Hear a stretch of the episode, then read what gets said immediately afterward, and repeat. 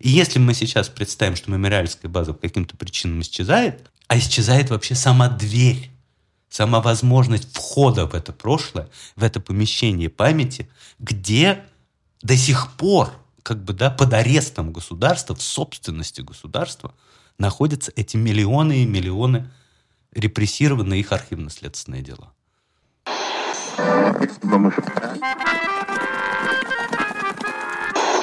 Sie empfangen Radio Almata. Steppenkinder, der Aussiedler-Podcast. Herzlich willkommen beim Steppenkinder-Podcast. Heute sprechen Edwin und ich mit dem russischen Schriftsteller Sergei Lebedev. Und zwar sind wir in Köln zusammen im Lev Kopelo Forum, wo er heute Abend seinen neuen Roman Das perfekte Gift präsentieren wird.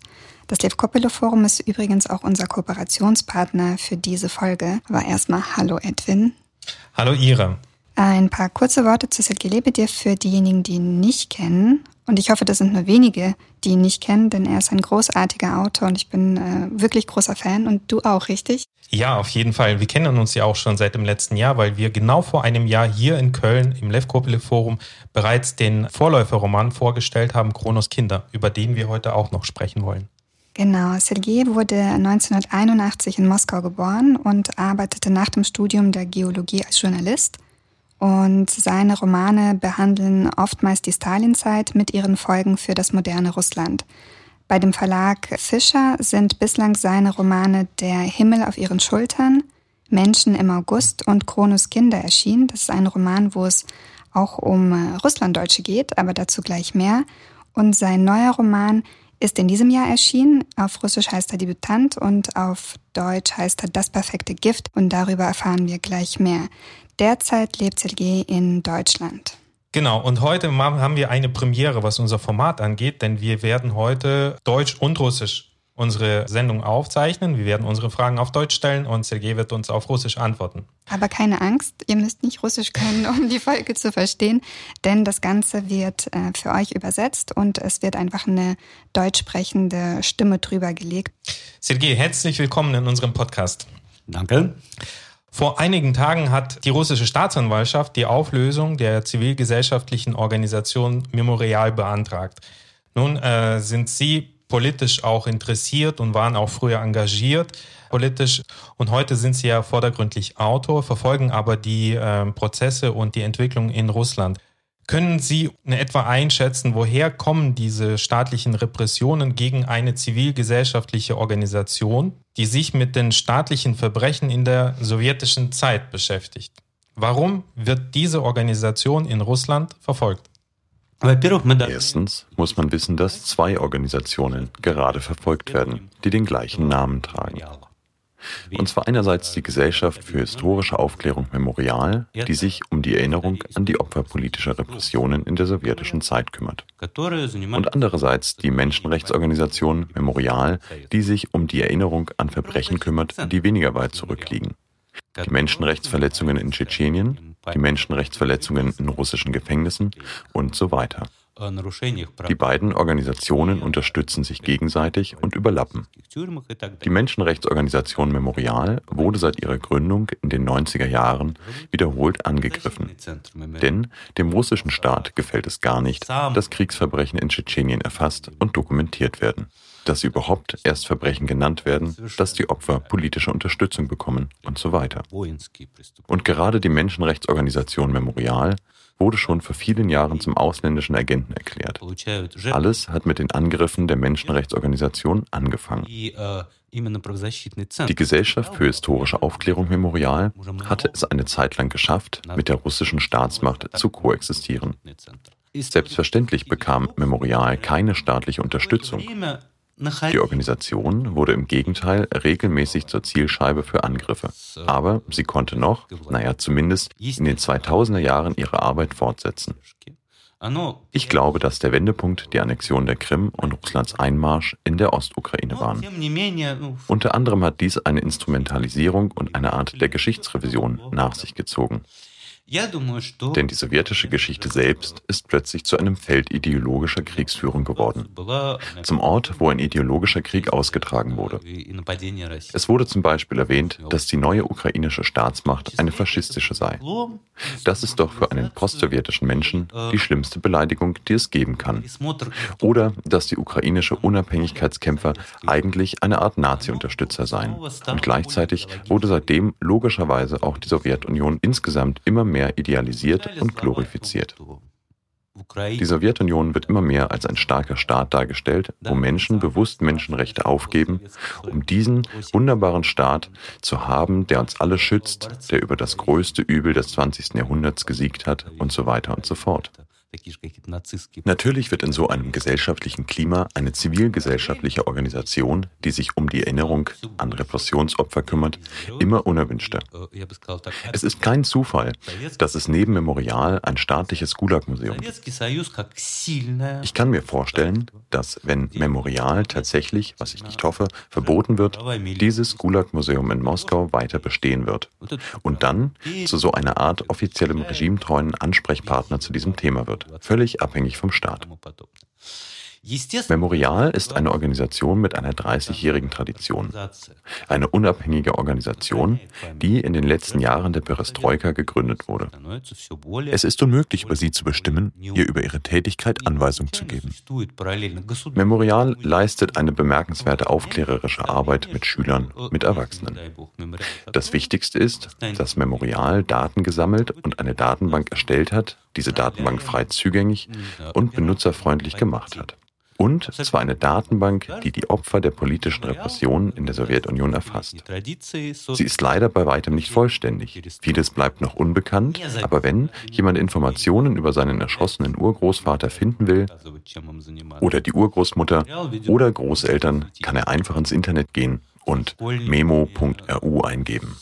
Das ist ganz einfach. Und wenn man sich dann vorstellt, dass es diese Datenbank nicht mehr gibt, eine Datenbank, die Informationen aus Dutzenden regionalen Archiven bündelt, wird die Aufgabe, etwas über seine Verwandten zu finden, der unter Repressalien gelitten hat, auch zehnfach schwieriger.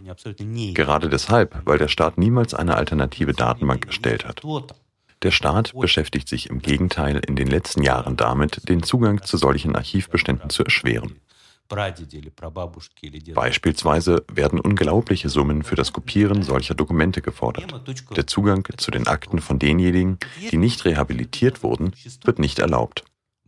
Der Staat macht alles Erdenkliche, um so eine Recherche zu verkomplizieren.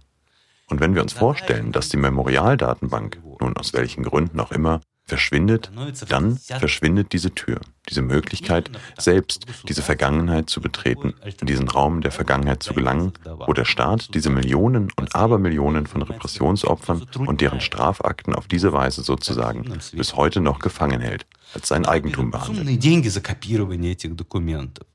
Оно не разрешает доступ к делам тех, кто не реабилитирован. Оно делает все мыслимые вещи для того, чтобы это сделать сложно. И если мы сейчас представим, что мемориальская база по каким-то причинам исчезает, а исчезает вообще сама дверь, сама возможность входа в это прошлое, в это помещение памяти, где до сих пор как бы, да, под арестом государства, в собственности государства, находятся эти миллионы и миллионы репрессированные их архивно-следственные дела. Warum haben denn die russischen Behörden etwas dagegen, dass zum Beispiel ich etwas darüber erfahre, warum oder wo mein Großvater verurteilt wurde, weil er war auch neun Jahre im Gulag. Warum konkret wollen die, dass man keinen Zugang mehr zur Geschichte hat? Schauen Sie, was ist genau während der Perestroika in den 80er Jahren passiert? Es gab die Welle der Rehabilitationen, die direkt mit den Prozessen der Perestroika verbunden war. Es wird nun möglich, über die Vergangenheit zu sprechen. Wir öffnen den Zugang zur Erinnerung. Und da wurde gerade vom Staat und den Organen der Staatssicherheit eine ziemlich klare Trennlinie gezogen. Opfer? Ja. Ihr werdet Informationen über Opfer bekommen. Wir werden der Opfer gedenken, werden irgendwelche Gedenktafeln errichten. Und das ist der Weg, der möglich ist. Die Täter, diejenigen, die die Verbrechen begangen haben, dazu gibt es keine Informationen. Und dazu dürfen keine Fragen gestellt werden. Das ist eine rote Linie. Red Line. Wir liefern diejenigen, die zu uns gehören, also die Offiziere der Staatssicherheit, nicht an euch aus.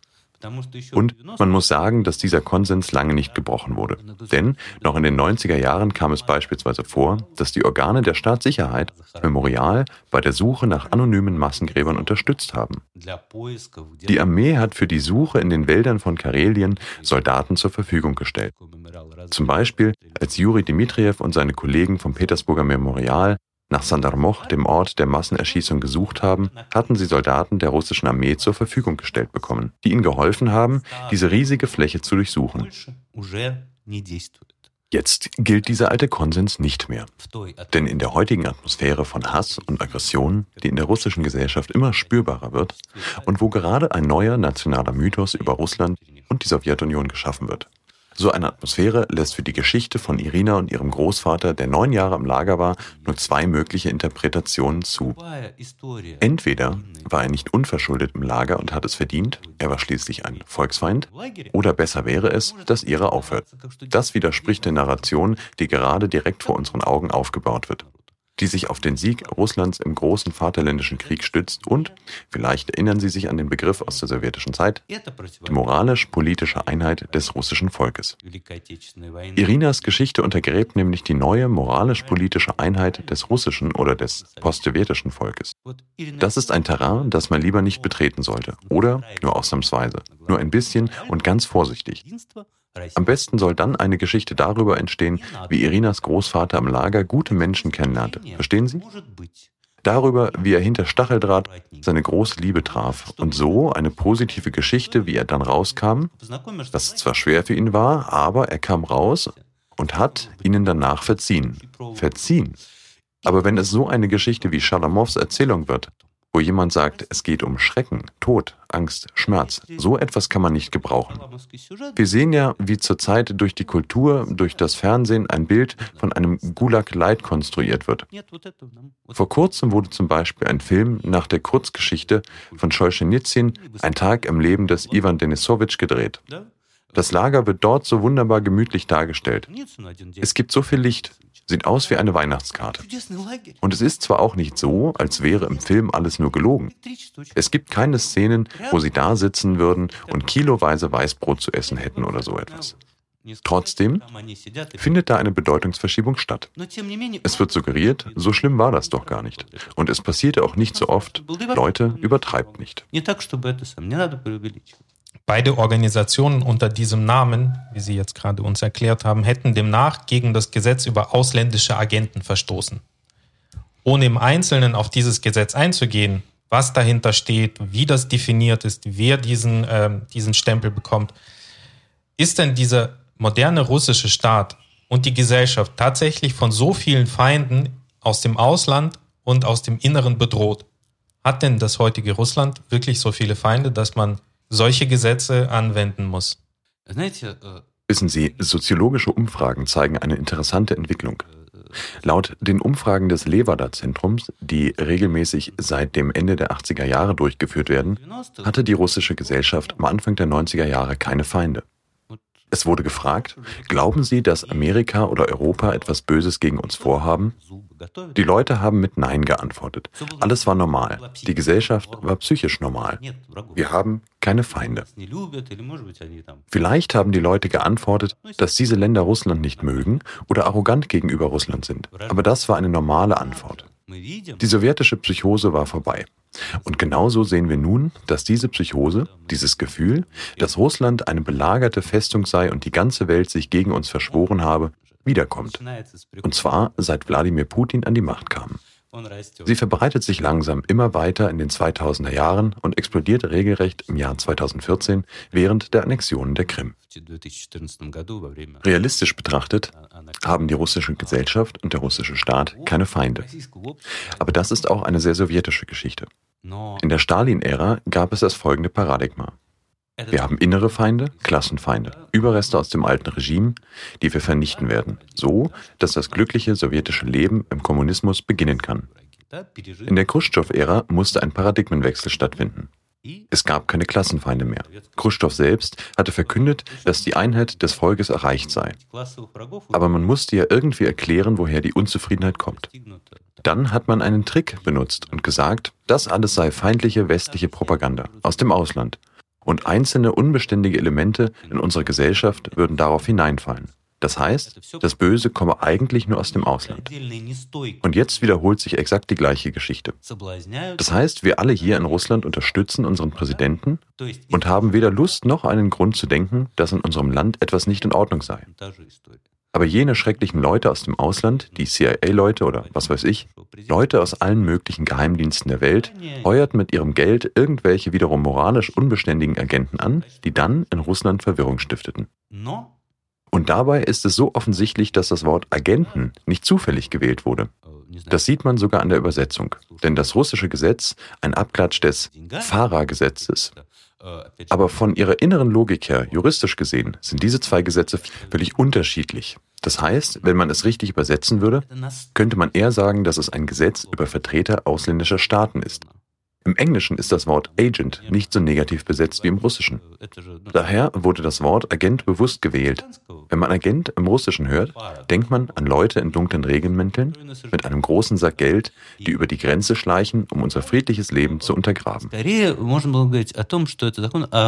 представителях иностранных государств, никаких агентах, потому что в английском слово agent не несет той негативной огрузки, которую несет в русском.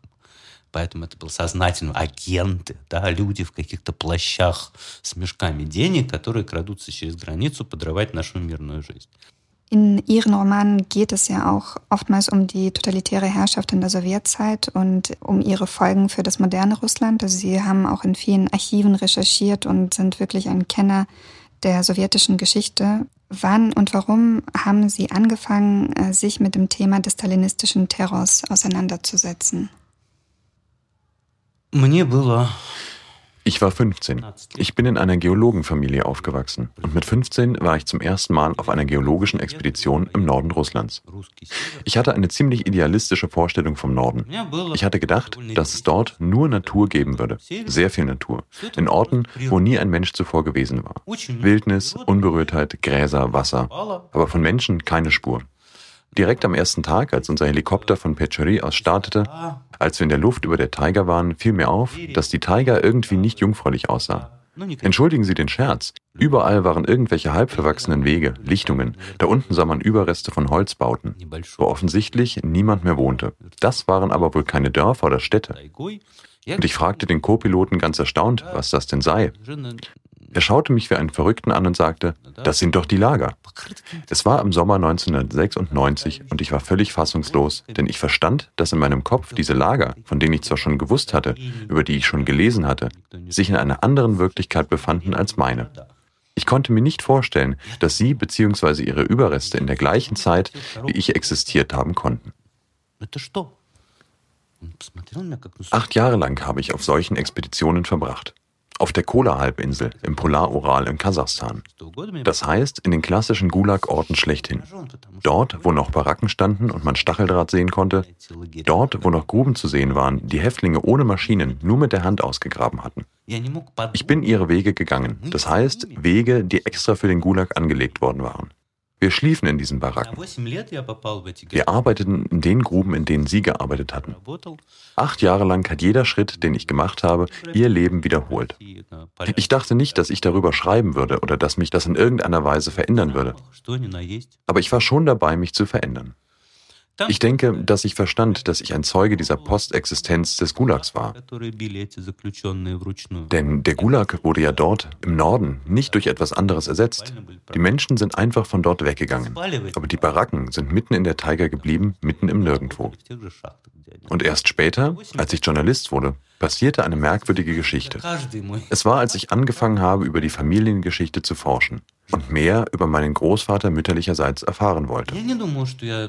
Das war mein leiblicher Großvater. Danach hat meine Großmutter noch einmal geheiratet. Er war Offizier bei der Roten Armee, war zweimal verwundet, hat die Schlacht von Stalingrad als Fähnrich durchgemacht und in meiner Kindheit war er das Ideal eines sowjetischen Helden. Die absolute Verkörperung der Männlichkeit. Derjenige, den man über die Eltern hinweg vergöttert hat, obwohl er lange vor meiner Geburt gestorben war, aber das war einfach der wichtigste Erwachsene in meinem Leben. Und in der Wohnung meiner Großmutter wurde eine Schokoladendose voller sowjetischer Auszeichnungen aufbewahrt. Sowjetische Medaillen und Orden, unter anderem. Ein Lenin-Orden, zwei Orden des Roten Sterns, zwei Rotbannerorden. Das sind, der Lenin-Orden war die höchste Auszeichnung der Sowjetunion. Niemand hat mit mir darüber gesprochen. Aber ich war mir absolut sicher, dass die Orden von meinem Großvater stammten. Der, der Offizier war. Von wem sonst? Einige davon wird er wahrscheinlich für die Schlacht von Stalingrad bekommen haben oder für den Dnieper-Übergang. Genau wusste ich es nicht. Wollte es aber immer wissen. Und nachdem meine Großmutter gestorben war, bin ich in ihre Moskauer Wohnung gefahren, da ich wusste, dass sie dort Dokumente aufbewahrte. In den Dokumenten eines Offiziers wird immer erwähnt, wofür er die Orden verliehen bekommen hat. Ich kam und habe zu meinem Erstaunen keine Papiere über die Orden gefunden. Das war das erste Warnsignal. Warum hätte sie so etwas versteckt? Ich habe die ganze Wohnung durchsucht, wie in Krimis. Und dann habe ich etwas gefunden. Aber was ich gefunden habe, waren zwei verschiedene statt einer Variante der Papierdokumente. Ich habe zuerst das Offizierbuch meines leiblichen Großvaters Grigori aufgemacht und habe gesehen, dass er in der Armee gedient hatte. Er wurde zweimal verwundet, hat jedoch nur eine Medaille Sieg über Deutschland bekommen, die jeder bekam, der im Krieg war. Es wurden 35 oder 40 Millionen solcher Medaillen verliehen. Und mit einem unguten Gefühl habe ich mir die Papiere von meinem zweiten, nicht leiblichen Großvater angesehen und habe herausgefunden, dass er Oberstleutnant der Geheimdienste Wetscheka, OGPU, NKWD, NGB war. Dass er seinen Militärdienst mit 15 Jahren im Jahr 1918 angefangen hat in den Schöneinheiten. Spezialeinheiten, die dafür eingesetzt wurden, Bauern zu enteignen, ihnen Brot wegzunehmen. Und er wurde in der Dienststellung des stellvertretenden Leiters der Arbeitslager der Gorkoskaya Oblast aus dem Dienst entlassen. Diese Region ist wohl ungefähr so groß wie Deutschland. Das ist eins der schrecklichsten Gulag-Orte. Und da stand ich mit diesen Papieren in der Hand, so ein russischer Junge neuer Generation. Und ich wusste nicht, was ich machen soll. Was kann ein Mensch überhaupt damit machen? Ich habe verstanden, dass die Situation auswegslos ist. Ich werde niemals etwas über meinen zweiten Großvater erfahren, da er Mitarbeiter der Geheimdienste war. Und das bedeutet, dass seine Akte für immer der Geheimhaltung unterliegt. Aber seine Orden und die Jahre, in denen sie verliehen wurden, den Lenin-Orden, hatte bereits für das Jahr 1937 bekommen, das Jahr des großen Terrors, gaben mir einen Grund zu mutmaßen, dass er sie wohl kaum für Schreibtischarbeit bekommen hatte. Und da habe ich verstanden, dass in meinem Leben nichts zufällig ist. Auch nicht, dass ich acht Jahre meines Lebens dort verbracht habe, wo er damals gearbeitet hatte. Ich meine nicht genau in den Orten, aber in jedem vergessenen Reich, in jenen Orten, von denen er sich wünschte, dass niemand sich daran erinnerte. Und ich könnte ihn aus seinem Versteck zurückholen. Aber dafür muss ich einen Roman schreiben, da das keine dokumentarische Prosa fertigbringen würde. Es gibt ja keine Dokumente. Aber einen Roman, damit hätte er nicht gerechnet. Als ich diesen Roman geschrieben hatte, hatte ich gedacht, dass es mein einziges Buch bleiben würde. Aber während ich an ihm schrieb, habe ich noch an einigen weiteren Fäden der Familiengeschichte gezogen und da sah ich, dass das kein Ende hat. Man öffnet jede Schublade, jedes Schränkchen und jeder Gegenstand ist nicht das, was er scheint. Überall gibt es ein Geheimnis, das aber immer mit dem fürchterlichen russischen 20. Jahrhundert zu tun hat. давал основания предполагать, что вряд ли он там бумажки перекладывал. И здесь я понял, что в моей жизни все не случайно Что я 8 лет провел там, где он когда-то работал. Я имею не буквально, но я был вот в этом его забытом царстве, в тех местах, которые он хотел бы, чтобы люди не помнили. И я могу его вернуть обратно из этого его укрытия. Но я должен написать роман. Я должен написать роман, потому что никакая документальная проза этого не сделает, документов нет. Но роман — это то, на что он, я бы сказал, не рассчитывал. Но когда я начал, э, когда я написал этот роман, я думал, что это будет моя единственная книга, но пока я его писал, я еще зацепил несколько сюжетов семейной истории, и оказалось, что это, э, это бесконечно. Ты открываешь каждый ящичек, каждый шкафчик, э, и всякая вещь и всякое событие не то, чем они кажутся. Везде есть тайна, и везде есть какой-то секрет, который вызван именно страшным российским 20 веком. Ein festen Bestandteil der Funktionsweise totalitärer Regime ist die konstruierte Bedrohungskulisse, die du auch beschrieben hast, durch innere und äußere Feinde. Wie so etwas entsteht, beschreibst du ja auch im Roman Kronos Kinder. Der ist vor drei Jahren erschienen im S. Fischer Verlag und zwar am Beispiel der Russlanddeutschen im Zahnreich und der frühen Sowjetunion. Er handelt von der Familie Schwert und Schmidt, alles Ärzte, Offiziere und Ingenieure im Dienst der Zaren. Und am Anfang erfährt der Protagonist Kirill mit Anfang 20, dass er deutsche Vorfahren hat. Also seine Großmutter nimmt ihn mit zum deutschen Friedhof in Moskau, zum Grab ihrer deutschen Vorfahren und klärt ihn auf. Und für ihn ist das ein Schock. Wie hast du denn erfahren, dass eine deiner Großmütter Deutsche war? Und war das für dich auch ein Schock? Ich glaube, dass wir wohl die letzten Pioniere der Sowjetunion sind. Wir sind die letzte Generation, die sich beim Kriegsspielen in die Sowjets und die Deutschen aufteilte. Das, was ich in der Sowjetzeit über die Familiengeschichte wusste, war sehr begrenzt. Aber ganz offensichtlich zeigte dieses Wissen, was das Böse war. Das Böse war Deutschland, denn in der Familie meiner Großmutter sind fünf Frauen während der Blockade an Hunger gestorben. Meine zwei Großväter waren schwer verwundet und sind früh an ihren Wunden gestorben. Mein Vater ist ohne Vater aufgewachsen. Zwei Großväter gelten immer noch als Kriegsvermisste. Diese Liste kann man unendlich weiterführen. Deutschland, die Nazis, das kann man nennen, wie man will, aber das Böse trug offensichtlich ein Hakenkreuz. Das Böse kam von dort, zumindest soweit ein kleines Kind es verstehen konnte. Es ist komisch, dass unsere Datscha bei Moskau genau auf der Frontlinie von 1941 liegt. Deswegen hieß auch der eine Wald unser Wald und der andere der deutsche Wald. So lebten wir mitten in einer Umgebung, in der die Geschichte als Mythos jeden Tag erneuert wurde. Es kursierten immer Gerüchte von Leuten, die bei der Suche nach Pilzen auf eine Mine getreten waren. Der Krieg war nah. Und nie unter keinen Umständen konnte man auf die Idee kommen, dass man mit diesem Deutschland etwas zu tun haben könnte. Außer einem. In Moskau gibt es nämlich den deutschen Friedhof. Er heißt eigentlich der Vedjenskoje Friedhof. Einer der ältesten Friedhöfe Moskaus, der, wenn ich mich richtig erinnere, Ende des 18. Jahrhunderts gegründet worden ist, in Zeiten der Pestepidemien. Das war der Friedhof für alle nicht-orthodoxen Christen. In den Zarenreichzeiten gab es in Moskau natürlich Engländer, Polen, Deutsche und so weiter. Aber da der Friedhof neben dem deutschen Stadtteil lag und da Deutsch die Mehrheit der dort Beerdigten waren, nannte man ihn Deutschen Friedhof. Das ist ein ganz einzigartiger Ort in Moskau. Ich sage immer gerne, dass das der Ort ist, wo Engel aus ganz Russland ihre Nester bauen. Denn die russische und orthodoxe Tradition sieht keine Engeldarstellung, keine Engelskulpturen vor. Auf dem deutschen Friedhof gibt es Dutzende verschiedene Engel. Das ist eine völlig andere Architektur. Das ist eine völlig andere Vorstellung von Tod und der Würde des Todes als in der russischen Kultur. Und natürlich ist es etwas völlig anderes für einen Jungen, der nur die Erfahrung der sowjetischen Kultur hat. Das ist eine Insel des anderen. Und wenn man als sowjetisches Kind durch den Friedhof läuft und plötzlich sieht, dass dort irgendwelche Franzosen, irgendwelche Polen beerdigt wurden, denkt man, woher kamen sie denn?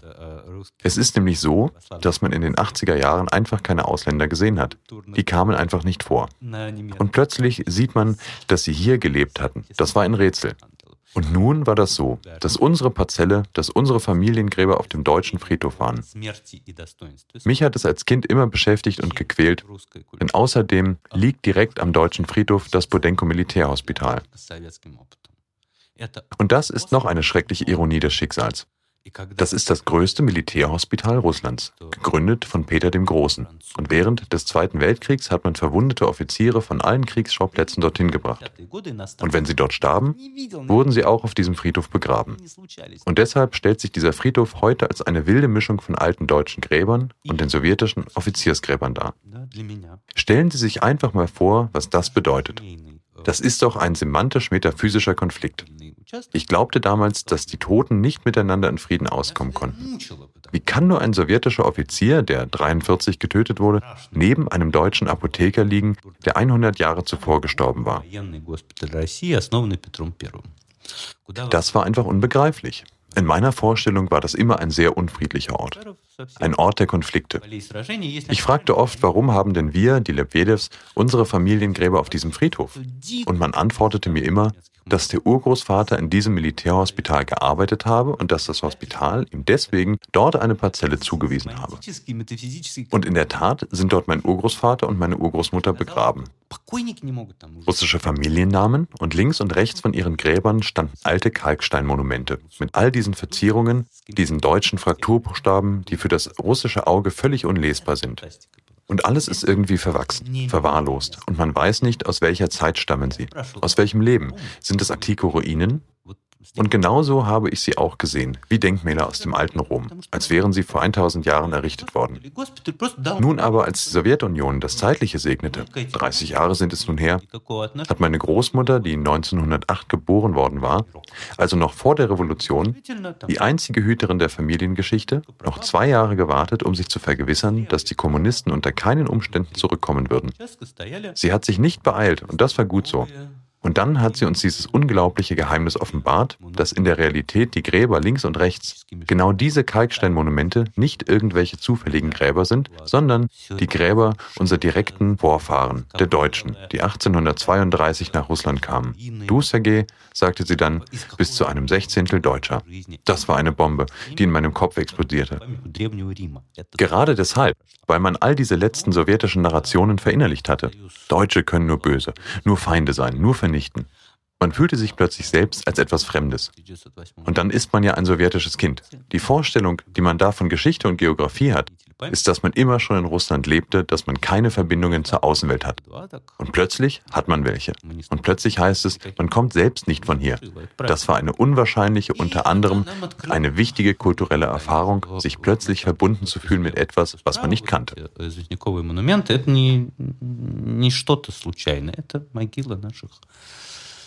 предков, прямых предков немцев, приехавших в Россию в 1832 году. И ты, Сережа, она мне сказала, на одну шестнадцатую немец. Это был разрыв бомбы в голове. Именно потому, что да, ты всерьез принял все вот эти последние советские сюжеты. Да? Немцы могут быть только, только злом, только нападением, только еще чем это было как бы как ощутить себя абсолютно чужое, чужое и нездешнее. Но плюс, конечно, ты советский ребенок. У тебя все представление об истории и географии заключалось в том, что вы всегда жили в России, в это самое. У вас нет никаких связей с внешним миром. Это, оказывается, у вас они есть. Оказывается, вы не здешний. И надо сказать, да, что это был большой, это, это, это был большой культурный, в том числе, опыт вдруг оказаться на связи с чем-то абсолютно неизвестным. Unter welchen Umständen bist du mit der Geschichte der deportierten Russlanddeutschen in Berührung gekommen? Oh, oh, das ist auch eine ganz besondere Geschichte. Meine Eltern sind Geologen. Ihre Freunde sind Geologen. Sie machen das, was man Field Geology nennt, Feldgeologie. Und sie waren oft wegen ihres Berufes dort, wo normale sowjetische Bürger nie waren. Am Ende der Welt, wie man sagt, wo sich Fuchs und Hase gute Nacht sagen. Ich bin ein spätes Kind. Mein Vater ist 41, meine Mutter 39 geboren. Das heißt, sie haben ihren Beruf praktisch in den letzten Jahren angefangen, als es den Gulag noch gab. Sie haben das alles noch mitbekommen. Und immer wenn sie in Moskau mit Freunden auf einer Feier etwas getrunken haben und von früher erzählt haben, gab es einige sozusagen apokryphische Geschichten darüber, wie sie, junge sowjetische Leute, obwohl sie ja verstehen, mein Vater war zwar sowjetisch, aber nur, weil meine Großmutter die Familiengeschichte von ihm geheim gehalten hat. Wie sie, junge sowjetische Leute, auf ihren Reisen deportierte Deutsche und nicht nur Deutsche getroffen haben, ohne zu wissen, dass es Deportationen gab. Eine solche Apokryphgeschichte erzähle ich Ihnen. Das war in Zentralkasachstan. Das heißt, da gibt es die wunderbare Hitze, 45 Grad, sie machen irgendwelche geologischen Erkundungsdienste in der Steppe. Und eines Tages sagt ihr Fahrer, der aus der Gegend kam, ich will euch mal eine gute Kantine zeigen. Und dort gibt es eigentlich nicht mal annähernd so etwas wie Kantinen. Dort grasen Viehherden, manchmal kommen Einheimische, um Batterien fürs Radio zu holen, sonst gibt es dort nichts. Und da fährt dieser Fahrer sie bei 45 Grad Hitze hin. Sie sind irgendwo in der Karankandinskaya Oblast unterwegs und plötzlich denken sie, sie sind verrückt geworden. Mitten in der Steppe sehen sie ein deutsches Dorf mit deutschen Häusern, mit Dachziegeldächern. Sie denken, dass das eine Halluzination ist, dass sie es sich einbilden. Aber alles ist echt. Dann gehen sie in die Kantine und dort, mein Vater erinnert sich bis heute daran, und dort serviert uns eine Frau mit Häubchen, solche Häubchen wie Kellnerinnen oder Köchinnen sie manchmal tragen, irgendeine Suppe in einer Porzellanschüssel. Und wir waren einfach sprachlos, weil wir völlig, nein, wir haben zwar schon angefangen zu ahnen, wie diese Leute hier hinkamen, aber das war absolut surreal für uns, die jungen Leute. Und die zweite Geschichte handelt davon, wie die ältere Schwester meiner Mutter und meine Mutter am Ende des Sommers 41, irgendwo bei Engels, Hauptstadt der Wolgadeutschen Republik, evakuiert wurden. Und diese ältere Schwester, Tamara, hat immer erzählt, dass sie da verstanden hat, was Kommunismus bedeutet. Denn in ihrer kindlichen Vorstellung war Kommunismus der Überfluss von allem. Sie selbst hatte natürlich in den 40er Jahren nichts von einem Überfluss gesehen. Und dort, so erzählte sie es immer, kamen sie in einen Keller, der voller Würste war, voller Schinken. Da waren also alle Fleischsorten, die auf dieser Welt möglich waren. Und da hat sie gedacht, dass man sie, die Kinder, wohl in den Kommunismus gebracht habe. Der Kommunismus ist schon hier, das Himmelreich, das kommunistische Himmelreich ist schon da, auf diesem Planeten. Aber es ist noch nicht für alle da, nur für die ganz Kleinen. In der Realität war das der Keller des Hauses, aus dem kurz davor Wolgerdeutsche ausgesiedelt wurden. Das heißt, solche Geschichten kommen von überall, von verschiedenen Seiten auf mich zu. Und ich bin natürlich später, als ich am Roman gearbeitet habe, selbst auf Expeditionen gegangen und habe nach Spuren der Erinnerung gesucht, nach Überresten von Kolonien. Denn ich wollte nicht nur die Geschichte meiner Vorfahren verstehen, die in Moskau lebten, das ist eine individuelle Geschichte. Ich wollte verstehen, in welcher Form diese Erinnerung weiterlebt, wie sie funktioniert, unter anderem in Stalingrad-Wolgograd, wo sie sich in einem monströsen Konflikt mit der Haupterinnerung, mit der offiziellen Erinnerung der Stadt befindet, mit der Erinnerung an den Sieg. На самом деле это был подвал дома, откуда только что выселили немцев по Волжье. То есть меня эти сюжеты, да, они находят все время с разных каких-то сторон, с разных сторон. И Конечно же, потом уже, когда я работал над романом, я сам отдельно ездил в экспедиции, да, и искал какие-то следы оставшихся памяти, оставшихся поселений, потому что мне, конечно, хотелось понимать не только про своих предков, живших в Москве, да, это не, не массовая, скажем, да, история. Мне хотелось понимать про то, как эта память существует, а как она функционирует, в том числе, например, в том же Сталинграде, Волгограде, да, где она находится в чудовищном конфликте с главной памятью города, как памятью Победы. Ihre deutsche Großmutter Carolina hat als einzige ihres deutschen Zweiges den Terror der Stalinzeit und den Zweiten Weltkrieg überlebt. Wie ist dir das gelungen? Jener Gründungsvater unserer Familie, er hieß Julius Schweikert von Stadion und war Homöopathiearzt aus Leipzig. Er hatte acht Töchter, die alle in Russland geboren waren und später in sehr unterschiedliche russische Familien verheiratet wurden. Einige fanden Eingang in sehr reiche, feine Kreise, manch eine als Gouvernante, manch eine so. Auf diese Weise ist eine sehr große russisch-deutsche Familie entstanden, eine große Gemeinschaft. Manche von ihnen sind schon während des Ersten Weltkrieges ausgewandert oder begannen, sich von ihrer deutschen Herkunftsgeschichte loszusagen.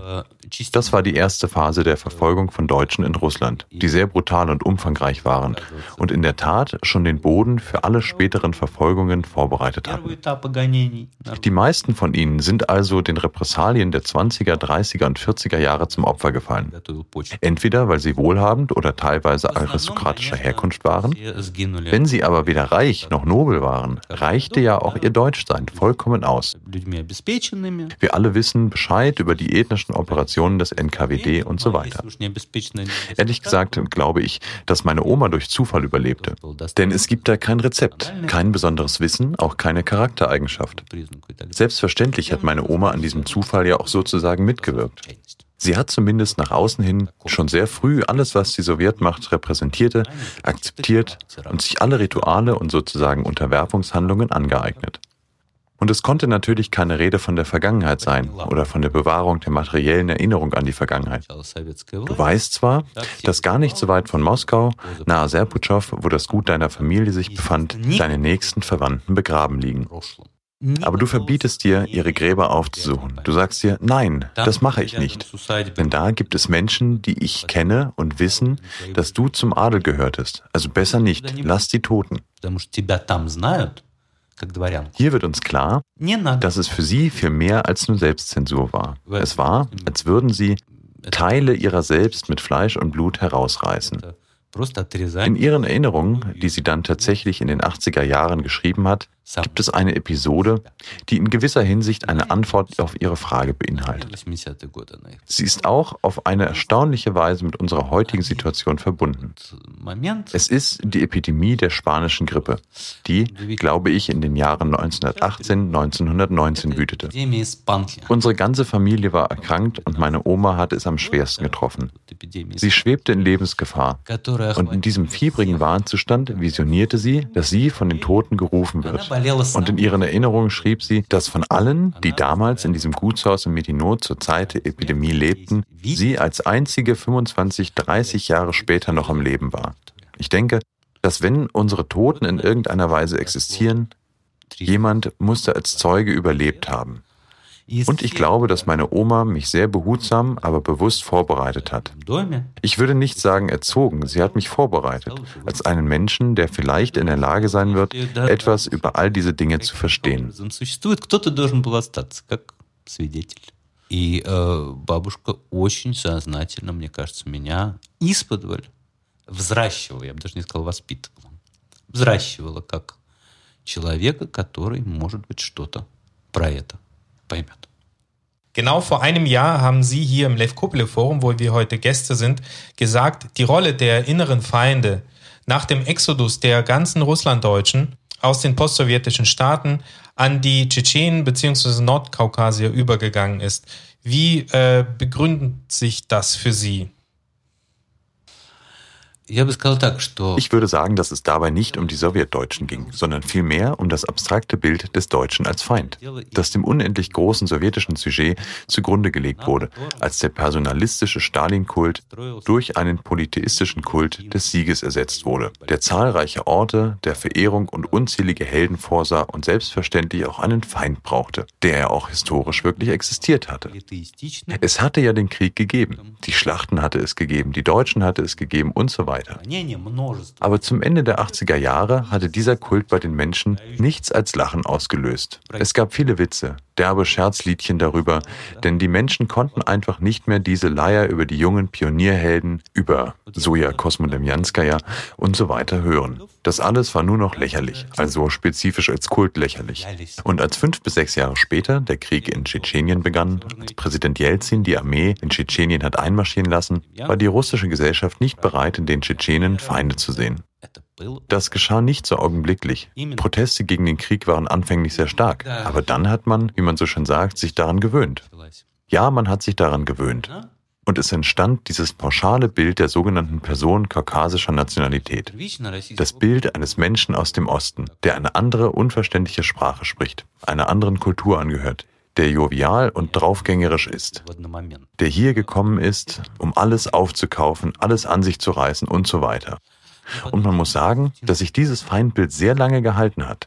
Denn wenn man heute auf die letzten 30 Jahre der postsowjetischen Geschichte zurückblickt, wird klar, dass die Verbrechen, die in Tschetschenien begangen wurden, mit denen der Stalinzeit vergleichbar sind. Zehntausende zivile Opfer, fast eine Million Flüchtlinge, weite Teile des Landes vernichtet, völlig umgegraben. Aber gleichzeitig kann man nicht sagen, dass jemand sich heute die Frage stellen würde, wer nun für all das die Verantwortung tragen soll. Es geht ja hier nicht um die Stalinzeit, die Generäle leben noch, diejenigen, die die Befehle geben, leben noch und auch die, die diese Befehle ausführten. Diese Verbrechen sind von Menschenrechtsorganisationen gut dokumentiert. Hier muss man keine aufwendigen Ermittlungen anstellen. Aber bemerkenswerterweise spricht kein einziger oppositioneller Politiker in Russland darüber. Nicht mal ansatzweise. Obwohl das Recht auf Leben und Verstöße gegen dieses Recht weit höher auf der ethischen Skala liegen als Korruption. Aber darüber wird man nicht reden. Das empfindet man immer noch als eine fremde und seltsame Geschichte. Russland hat gelernt, sich von dieser Geschichte zu distanzieren. In diesem Sinne denke ich, dass selbst bei dem militaristischen Kult, der heutzutage wieder stark auflebt, bei diesem ständigen Heranziehen des Zweiten Weltkriegs als Quelle für Völkerrecht, für unser eigenes moralisches Recht, über all die anderen zu urteilen. Bei all dem wird es trotzdem nicht möglich sein, die Deutschen wieder als Feindbild zu etablieren. Das ist unrealistisch. Menschen, die deutsche Autos fahren, auf die sie Aufkleber mit Aufschriften nach Berlin kleben, das ist schon die Postmoderne wohingegen die Haltung gegenüber Kaukasiern und heute auch noch gegenüber Menschen aus Asien ganz offensichtlich rassistische Merkmale aufweist. Das ist dieser neue russische Rassismus, der nicht nach Europa, sondern gen Osten ausgerichtet ist. при постоянной апелляции к Второй мировой войне как источники международного права, источники нашего русского морального права всех судить и так далее, вернуть немцев на роль вот этого врага уже, конечно, не удастся. Это, это нереально. да, люди, которые ездят на немецких машинах, да, уже и клеят на них на, наклейки на Берлин, это, это уже постмодерн. В то время как отношение к выходцам с Кавказа и сейчас, конечно, выходцам из Азии, оно носит все признаки, ну, прямо скажем, российского. Да, это новый русский расизм, который просто смотрит уже в другую сторону, не в Европу, а на восток. Auch in äh, Ihrem aktuellen Roman Das perfekte Gift, was äh, in diesem Jahr äh, 2021 im S. Fischer Verlag erschien, verknüpfen Sie Episoden des Tschetschenienkrieges mit dem Plot äh, um die geheime Operation zweier Agenten, die einen übergelaufenen Insider, den Chemiker Galitin, in der ostdeutschen Provinz umbringen sollen. Einer dieser Agenten erinnert sich an seine früheren Einsätze im Kaukasus in einer Situation, als er bereits in Deutschland auf tschetschenische Flüchtlinge trifft und äh, von einer Panikattacke überwältigt wird. Welche Folgen hat denn der Tschetschenienkrieg für das heutige Russland? Denn äh, ich, so hatte ich den Eindruck, diese Episode soll eben diese unaufgearbeitete Geschichte im Tschetschenienkrieg versinnbildlichen. Ja, zuerst muss man hier erwähnen, dass einer aus diesem wunderlichen Duo Petrov-Bashirov, das den Anschlag in Salisbury verübte, tatsächlich ein GRU-Offizier war, der in Tschetschenien kämpfte. Das war für mich sehr wichtig, weil ich glaube, dass das totalitäre Wesen des gegenwärtigen Russlands eben dort in Tschetschenien seinen Ursprung hat. Denn während des Zweiten Tschetschenienkriegs seit 1999 wurde Tschetschenien sehr schnell zur Zone der grenzenlosen Gesetzlosigkeit, der absoluten Gesetzlosigkeit. Ganz nah von uns befanden sich Filtrationspunkte, vorübergehende Konzentrationslager, es gab Folter, es fanden Säuberungen statt, die von vermummten Menschen ohne Abzeichen in nicht gekennzeichneten Transportpanzern durchgeführt wurden. Und all das hat sich auf ganz Russland und heute auch auf das benachbarte Belarus ausgedehnt. Und als die russische Intelligenzia, die bei Protestaktionen von gesichtslosen Menschen verprügelt wird, sich dann fragt, ja, wie konnte es denn dazu kommen? Woher kommt denn das alles? Ja, da sage ich, das kommt von dort, das kommt von genau dort. Weil nämlich die meisten Kader der inneren Truppe, der Armee und auch der Polizei der Russischen Föderation durch den Tschetschenienkrieg gingen. Und ich denke, dass die Folge davon ihrer tiefer moralischer Verfall, ihre tiefe Transformation war. Denn wenn die Armee für Strafaktionen eingesetzt, wenn die Polizei für Strafaktionen eingesetzt wird, also für Punishment Operations, dann ist die Polizei keine Polizei mehr, sondern das sind dann Strafbrigaden. Und die aktuelle Krise um die Rechtssituation in Russland hat ihren Ursprung ebenfalls dort. Denn man darf kaum erwarten, dass Menschen, die Jahr für Jahr diese Verbrechen verübten, dass sie nach ihrer Rückkehr in das große Russland dann sofort umschalten und beginnen, die Verfassung und das Strafgesetzbuch und so weiter zu respektieren этом смысле та Arkadi Babchenko hat diese Kadernachfolge sehr deutlich beschrieben, als er in einem seiner Posts schrieb, dass der Befehlshaber der russischen Streitkräfte in Syrien früher sein Regimentskommandeur in Tschetschenien gewesen war und dass er sich gut an ihn und an seine freibeuterischen Eskapaden erinnere. Und ich würde sagen, dass die Unverfrorenheit und die Unverblümtheit des Bösen, die wir heute in der Operation russischer Geheimdienste, insbesondere in deren ausländischen Operationen beobachten, ohne Berücksichtigung jener Transformation nicht erklärt werden kann, die diese Menschen in Tschetschenien durchlaufen haben. Sie haben sich an die Straffreiheit gewöhnt und jetzt diese Haltung der Straffreiheit auch ins Ausland mitgenommen. И все мародерские сюжеты с этим связаны. Вот. И э, я бы сказал, та э, наглость и откровенность зла, которую мы наблюдаем э, в сегодняшних операциях российских спецслужб, особенности за рубежом, да, она необъяснима, я думаю, без той, опять же, без той трансформации, которую эти люди прошли в Чечне. Они привыкли к безнаказанности. И просто теперь они эту безнаказанность перенесли еще за рубежи нашей Родины. Haben diese Menschen keine Angst davor, dass es später aufgearbeitet wird? Und wenn ja, ist es die gleiche Angst, warum heute die Archive und äh, die Quellen, in denen man Kriegsverbrechen und Verbrechen gegen die eigene Gesellschaft erkunden kann, unter Verschluss bleiben? Schauen Sie, wenn wir uns der Geschichte der späten 80er und frühen 90er Jahre im großen historischen Kontext zuwenden, so werden wir feststellen, dass in fast allen postsozialistischen Ländern in der einen oder anderen Form eine Abrechnung mit der Vergangenheit stattfand. Die einen oder anderen Maßnahmen der Transitional Justice mit Lustrationscharakter hat es dort gegeben.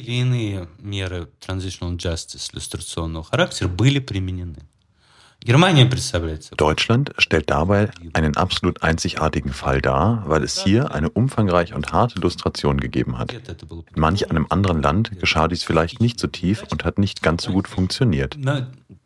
Aber so oder so bildet Russland hier eine absolute Ausnahme. Denn in Russland wurde dieses Thema in keiner Weise angegangen. Und natürlich verstehen die Mitarbeiter der entsprechenden Behörden, dass auch sie eine Ausnahme sind. Sie verstehen, dass dieser Pakt, der in den 90er Jahren zwischen dem KGB und der russischen Gesellschaft geschlossen wurde, auch eine historische Ausnahme bildet. Denn es wäre ja alles beinahe passiert. Die Menschenmassen standen einst vor der KGB-Zentrale am Lubjanka-Platz, als die Statue von Zerschinski demontiert wurde.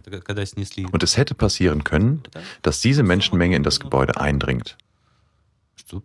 Natürlich konnte sie das nicht, denn auch die Anführer dieser Menge wollten das nicht oder hatten Angst davor. Doch die postsowjetischen Machtstrukturen, die Geheimdienste etc. haben diese Erfahrung des Untergangs gemacht. Es gibt in Putins Erinnerungen eine absolut fantastische und präzise Episode, als er erzählt, dass er in Dresden war und nicht wusste, was zu tun ist, weil aus Moskau keine Befehle kamen, weil Moskau schwieg. Und ich denke, dass diese Phrase Moskau schwieg seine ganze Persönlichkeit und die der Generation seiner Freunde, Mitarbeiter und so weiter widerspiegelt. Sie alle haben den Untergang des großen Imperiums erlebt, das für sie völlig unerwartet kam. Der KGB hat bis zum letzten Moment geglaubt, die Situation unter Kontrolle zu haben. Das ist irrational, das ist stärker als sie. Deshalb werden Sie natürlich immer versuchen, jedes zivilgesellschaftliche Engagement im Keim zu ersticken, weil Sie einfach nie wissen können, aus welcher Richtung der Untergang kommen wird.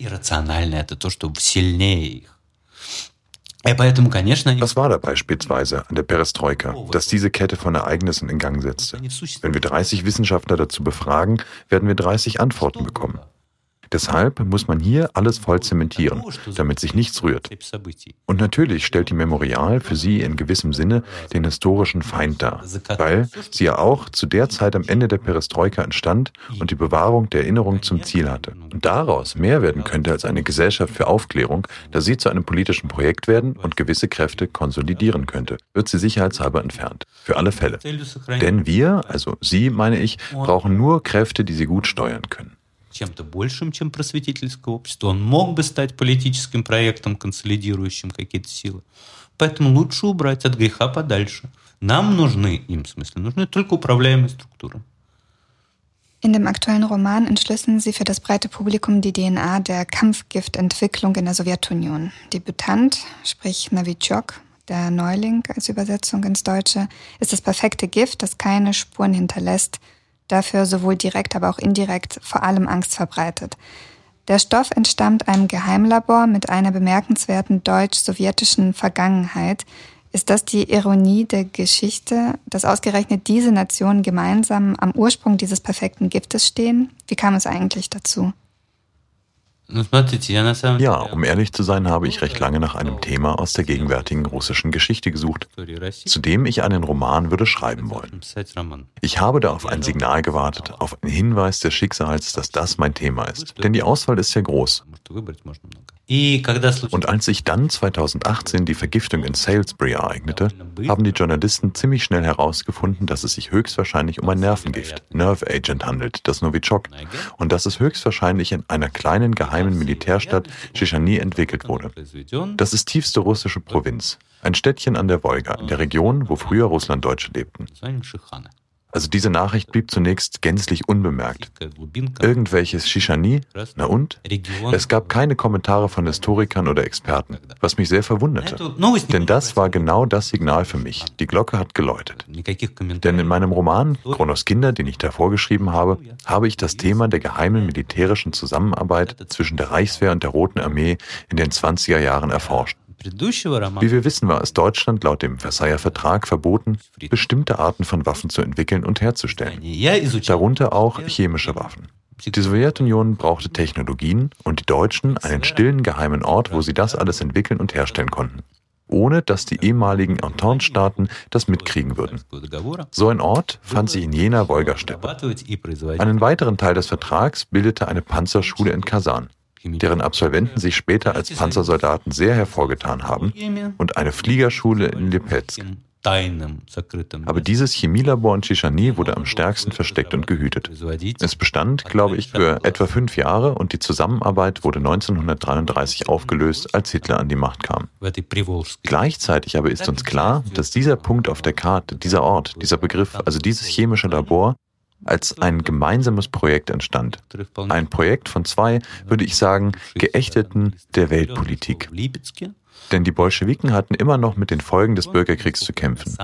Ihre Regierung war teilweise halb anerkannt, teilweise gar nicht. Deutschland hatte den Krieg verloren, also die beiden passten gut zueinander. Zwei große Außenseiter. Zu dem Zeitpunkt war es noch nicht ganz klar, in welche Richtung das sowjetische Regime mutieren wird obwohl es schon seine Brutalität demonstriert hatte. Das Regime in Deutschland war noch gar nicht nationalsozialistisch. Es war ja noch die Weimarer Republik. Doch die Würfel waren schon gefallen. Und natürlich hatten einige der deutschen Chemiker in diesem Labor Erfahrung in der Entwicklung von Stoffen der letzten zehn Jahre, also aus dem Ersten Weltkrieg. Dann gab es da Leute aus dem Team von Fritz Haber, einer absolut schillernden und ambivalenten Gestalt. Einerseits war er eine Art Prometheus, der sehr viel getan hat für die Entwicklung von Düngemitteln und insgesamt für die moderne Landwirtschaft. Äh, Aber andererseits hatte er nicht weniger getan für die Entstehung der chemischen Waffen in den Jahren 1915, 16, 17. Da sehen wir zwei Gesichter, zwei Gesichter des Fortschritts repräsentiert in einer Person. Und diese Kontinuität vom Zeitpunkt der Genesis des Bösen im Ersten Weltkrieg, die setzte sich dann weiter fort und es ist unglaublich, wie der Kreis der Geschichte sich dann schloss. Salisbury hat einen Vorort namens Potendown. Dort befindet sich ein britisches Forschungslabor für chemische Waffen. Es wurde im Ersten Weltkrieg als Reaktion auf die Entwicklung von chemischen Waffen in Deutschland gegründet. Und ausgerechnet die Mitarbeiter dieses Labores waren dann nach dem Anschlag in Salisbury als First Responders, also als erste Forscher am Tatort. Das liegt alles so dicht beieinander und all das ist Teil des großen historischen Sujets des 20. Jahrhunderts, des Sujets von Menschen des Wissens und Menschen der Macht. Es geht darum, wie im 20. Jahrhundert die Wissenschaft sich häufig auf eine, sagen wir mal, Romanze mit den totalitären Regimes eingelassen hat. Und viele Monster, die sich unserer Erinnerung als technokratische Monster eingeprägt haben, sind aus dieser unnatürlichen Verbindung hervorgegangen. Denn wenn wir Zyklon B sagen, wissen wir, von welcher Epoche die Rede ist. Wenn wir Napalm sagen, wissen wir, von welcher Epoche die Rede ist. Und wenn wir Novichok sagen, wissen wir leider auch, von welcher Epoche die Rede ist. Und all das wurde von Menschen des Wissens erschaffen. Und es war für mich besonders wichtig, die Beweggründe der Menschen des Wissens zu verstehen. Nicht die Beweggründe der Täter, nicht die der Opfer, sondern die der Menschen des Wissens, die ja das alles möglich machen. Она была создана Первую мировую войну как ответ на немецкую угрозу химической войны. И именно сотрудники этой лаборатории были как first responders, да, первые да, э, исследователи на месте химического покушения в Солсбери. Это все очень близко. И это все на самом деле об одном великом сюжете 20 века, да, о людях знания и людях власти. О том, что в 20 веке наука во многом пошла, э, я бы сказал, да, на такой роман в любовном или нелюбовном значении с тоталитарными режимами. И очень многие монстры, которые э, в нашем сознании как монстры именно запечатлелись, технократические монстры, технические монстры, стали плодом этого, я бы сказал, противоестественного союза, да, потому что э, когда мы говорим циклон Б, мы понимаем, о какой, э, о какой эпохе идет речь. Когда мы говорим «напалм», мы понимаем, о какой эпохе идет речь. Да, когда мы говорим «новичок», мы здесь тоже, к сожалению, понимаем, о какой эпохе идет речь. И это все создано людьми знания. И для меня особенно было важно, конечно, попробовать понять, что движет людьми знания. Не убийцами, не э, жертвами, а людьми знаний, которые все это делают возможно. Warum schreiben Sie Romane? Warum sind Sie nicht mehr Journalist? Ich denke, dass es Themen gibt, die künstlerisch erforscht werden sollten. Ich wollte etwas über den modernen Faust verstehen, wie er heute so sein könnte. Oder einen modernen Frankenstein schreiben, wobei das Monster aber nicht mehr das Ergebnis eines unglücklichen wissenschaftlichen Versuchs, sondern das Ziel der Wissenschaft ist. In diesem Sinne möchte ich den wunderbaren Roman von Alexander Solzhenitsyn im ersten Kreis erwähnen, der als einziger großer russischer Text all diese Fragen aufwirft. Fragen über die Kollaborationen zwischen der Wissenschaft und der Macht, wie weit diese Kollaboration möglich ist und in welche ethischen Abgründe sie uns führen kann. Und ich wollte dafür ein künstlerisches Bild finden, weil Non-Fiction, wie großartig sie auch ist, trotzdem ihre Grenzen hat, die genauso unüberwindbar sind wie die Grenzen der Prosa. Und in diesem Fall war es für mich außerdem noch eine sehr persönliche Geschichte. Es gab in meiner sowjetischen Kindheit auch so eine Figur, die ich bewunderte und die mich magisch anzog. Es war ein sehr entfernter Verwandter, der ein ganz anderes Leben als wir leben. Andere Bücher, andere Kleidung, einen anderen Stil, ganz andere alltägliche Rituale hatte, der sehr, sehr gut verdiente. Und in meiner kindlichen Naivität dachte ich, dass er wahrscheinlich Schriftsteller war oder Theaterregisseur oder Filmregisseur. Ich konnte mir sonst keine Beschäftigung vorstellen, die es einem ermöglichen würde, so frei von allem Sowjetischen, frei von der sowjetischen Gravitationskraft zu leben. Denn all die anderen Erwachsenen, die ich kannte, unterlagen dieser Gravitation. Sie lebten alle in der Sowjetunion, atmeten sowjetische Luft, aßen sowjetisches Essen und so weiter. Und für ihn schien die Sowjetunion gar nicht zu existieren. Und natürlich beneidete ich ihn über die Maßen. Ich wollte verstehen, wie wird man denn so jemand? Welche Genealogie muss man haben? Welchen Beruf ausüben oder sonst etwas? Wo kann ich mich anmelden, um so einer wie er zu werden? Dann haben wir den Kontakt verloren. Es vergingen Jahre und irgendwann kam ich mit jemandem ganz zufällig auf ihn zu sprechen. Und man fragte mich, weißt du überhaupt, was er denn von Beruf war? Nein, er war Generalmajor der Armee und Entwickler von biologischen Waffen.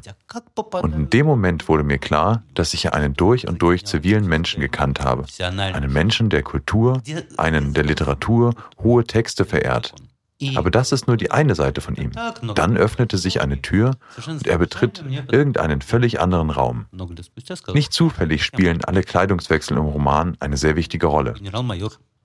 Er zieht eine andere Persönlichkeit über und es entsteht ein neues Sujet. Wir verstehen alle, dass das Leben in einem totalitären Staat in gewissem Maße Doppeldenk voraussetzt. Das ist für jeden offensichtlich. Aber dieses Doppeldenk ist so stark, dass es zu einer echten Schizophrenie mit einer Spaltung der Persönlichkeit führt. Und in diesem Sinne, um auf Ihre Frage zurückzukommen, das ist kein Non-Fiction. Das sind Plots von Dostoevsky. Und ich finde, man soll sie mit gewissem Respekt behandeln und nicht versuchen, sie mit Werkzeugen zu bearbeiten, die dazu nicht geeignet sind. Das ist der Stoff für einen Роман. Ну, есть только не абсолютный фанатик, который, да, вот целиком совпал с идеей. Но это такое, такая степень двоемыслия, что она превращается, превращается в полноценную шизофрению с расщеплением на два, на две личности. И в этом смысле, э, э, отвечая на ваш вопрос, это не нонфикшн. Это сюжеты Достоевского, понимаете? И к ним надо подходить, я бы сказал, даже с какой-то степени с уважением, не пытаясь схватить тем инструментарием, который к них не подходит. Это, инстру... это для романа. Glauben Sie, dass Sie durch die Romane politisch mehr bewegen können als durch die Arbeit eines Journalisten? Э, Nun, erstens ist es so, seien wir ehrlich, dass Schriftsteller in Russland heute mehr dürfen als Journalisten. Die Machthabenden in Russland bekämpfen immer noch die wenigen übrig gebliebenen Journalisten, weil Journalisten für sie die Hauptbedrohung sind. Nicht die Schriftsteller, seien wir ehrlich. Literatur wird noch nicht als eine echte feindliche Welt oder feindliche Organisation wahrgenommen. In diesem Sinne ermöglicht Literatur dem Autor eine gewisse Distanz zu haben. Und außerdem glaube ich, dass in kurzfristiger historischer Perspektive Journalismus natürlich wichtiger ist. Aber auf lange Sicht erlaubt es uns Prosa und große Kunst insgesamt etwas zu sehen, was der Journalismus nicht erfassen kann. Wir werden auch in Zukunft große historische Sujets verarbeiten, so wie Solzhenitsyn das in seinem Roman im ersten Kreis tut. Die Frage wurde gestellt und die Antwort darauf wurde gegeben. Solange wir leben, solange wir atmen, solange wir Kulturwesen bleiben, werden wir diese großen historischen Spiegel brauchen, in denen nicht nur Tagesereignisse oder Augenblicke der Gegenwart, sondern ganze Epochen sich widerspiegeln. Und dabei muss man verstehen, dass der heutige Journalismus in Russland in gewissem Sinne ein Einhorn ist. Journalismus kann doch nicht ohne eine Reihe vieler fremder Medien existieren. In Russland bricht diese Reihe ab. Wie man im Fußball sagen würde, wir spielen schon seit langer Zeit ohne Ersatzbank. Es gibt da ja die Zeitung Novaya Gazeta und noch so zwei, drei Medien. Aber sonst? Welchen Journalismus gibt es da sonst noch? Es gibt da mehr oder minder regierungstreuen Quatsch. Vom Fernsehen ganz zu schweigen. Es gehört schon lange nicht zum Journalismus, außer wenn man den Wetterbericht als Journalismus betrachtet. Das ist die ehrlichste Information, die es da geben kann. Deshalb muss man sich darüber im Klaren sein, dass es schon lange keine realen Möglichkeiten für Massenjournalismus in Russland gibt. Und wer weiß, wann es sie jemals wieder geben wird. Als ich vor 20 Jahren als Journalist angefangen habe, war das eine völlig andere Welt. Damals war es einem Journalisten möglich, einen Beamten der mittleren Ebene hinter Gitter zu bringen. Heute wird in so einem Fall der Journalist hinter Gitter landen. Also, das ist ja kein Journalismus in dem Sinne. Es ist so eine Art verdeckter Bürgerkrieg. Сейчас сядет журналист с абсолютно такой же стопроцентной вероятностью. Поэтому это не журналистика, это немножко такая скрытая форма гражданской войны. Sie leben seit einigen Jahren ja in Deutschland. Könnten Sie auch weiterhin so rein theoretisch in Moskau gefahrlos als Journalist und Schriftsteller leben? Ich denke ja, ich könnte auch in Moskau leben. Ich muss dazu sagen, dass ich nicht emigriert bin. Es ist eine Episode der Biografie, die viel mehr mit beruflicher Tätigkeit verbunden ist, als mit der Entscheidung auszuwandern. Ich bin oft in Russland. Ich arbeite dort viel in Archiven. Jetzt noch spüre ich keine direkten Bedrohungen, die mich zwingen würden, Russland für immer zu verlassen. Dort lebt mein Vater, meine Verwandten, meine Freunde. Es ist natürlich jetzt nicht gerade einfach, dorthin zu kommen. Aber das hat verständlicherweise mit den aktuellen Beschränkungen zu tun. Es gibt nicht so viele Flüge und so weiter. Aber Russland bleibt für mich das Hauptthema. Es erwarten mich noch so viele Forschungen dort, die jetzt gerade verschoben wurden, weil die Archive wegen des Coronavirus geschlossen sind. Das Wichtigste ist, dass ich heute nicht mehr das Gefühl habe, das Leben danach aufteilen zu müssen, ob ich im Ausland lebe oder nicht. Es gibt ein gemeinsames Lebens- und Schicksalsterritorium, das auch für meine fernen Vorfahren ein gemeinsames Gebiet war, die in beiden Ländern lebten und diese Räume miteinander verbanden, trotz der Versuche der Menschen, die sie trennen wollten. Und das ist für mich als Schriftsteller auch sehr wichtig. Ich baue in gewissem Sinne Brücken, darunter auch in meinem eigenen Leben.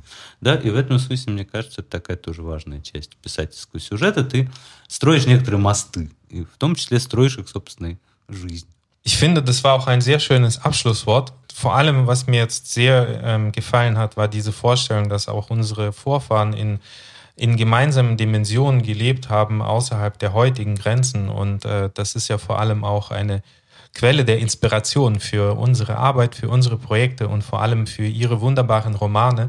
Und äh, ich hoffe, es werden auf jeden Fall noch einige solche interessanten Romane folgen. Ich bedanke mich sehr bei Sergei Lebedev für, äh, dafür, dass er heute unser Gast war. Ja, vielen Dank auch von meiner Seite. Und ich freue mich auf die Lesung. Die wird nämlich gleich auch jemand äh, moderieren, die wir bereits auch als Interviewgast in unserem Podcast hatten, und zwar Katharina Heinrich, die Journalistin. Genau, die auch Beiratsmitglied ist beim Levkopile Forum. Спасибо за приглашение, спасибо за беседу. Спасибо. Das war Steppenkinder, der Aussiedler-Podcast mit Ira Peter und Edwin Wagentin, ein Projekt des Kulturreferats für Russlanddeutsche am Museum für Russlanddeutsche Kulturgeschichte, gefördert von der Beauftragten der Bundesregierung für Kultur und Medien.